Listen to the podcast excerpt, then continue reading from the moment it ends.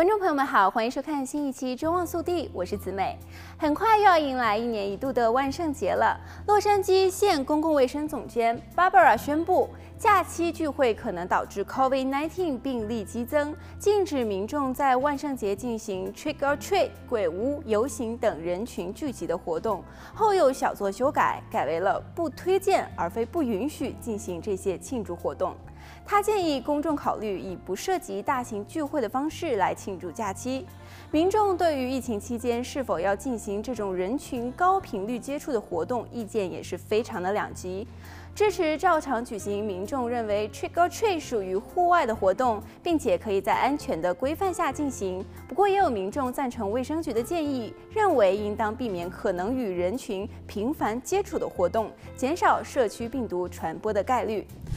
卫生局建议民众可以改为参与网上庆祝、车队游行，或到户外电影院观看假期电影。也可以在符合防疫指南的准则下，于户外用餐庆祝，在家与同住者举行万圣节的派对。不建议捣蛋活动的原因在于，在疫情大流行的期间，这不是适当的活动，因为人们无法保证孩子到的每一户人家都做好了防疫措施，戴上面罩，也无法保证参与活动者都没有生病，更无法保。保证多人接触过的糖果是否还会安全？Barbara 表示，根据过往的数据显示，在假期一系列公众聚会后，病毒的住院和死亡人数激增。当民众在为秋季假期做准备时，应当重视这一些统计的数字，引以为戒。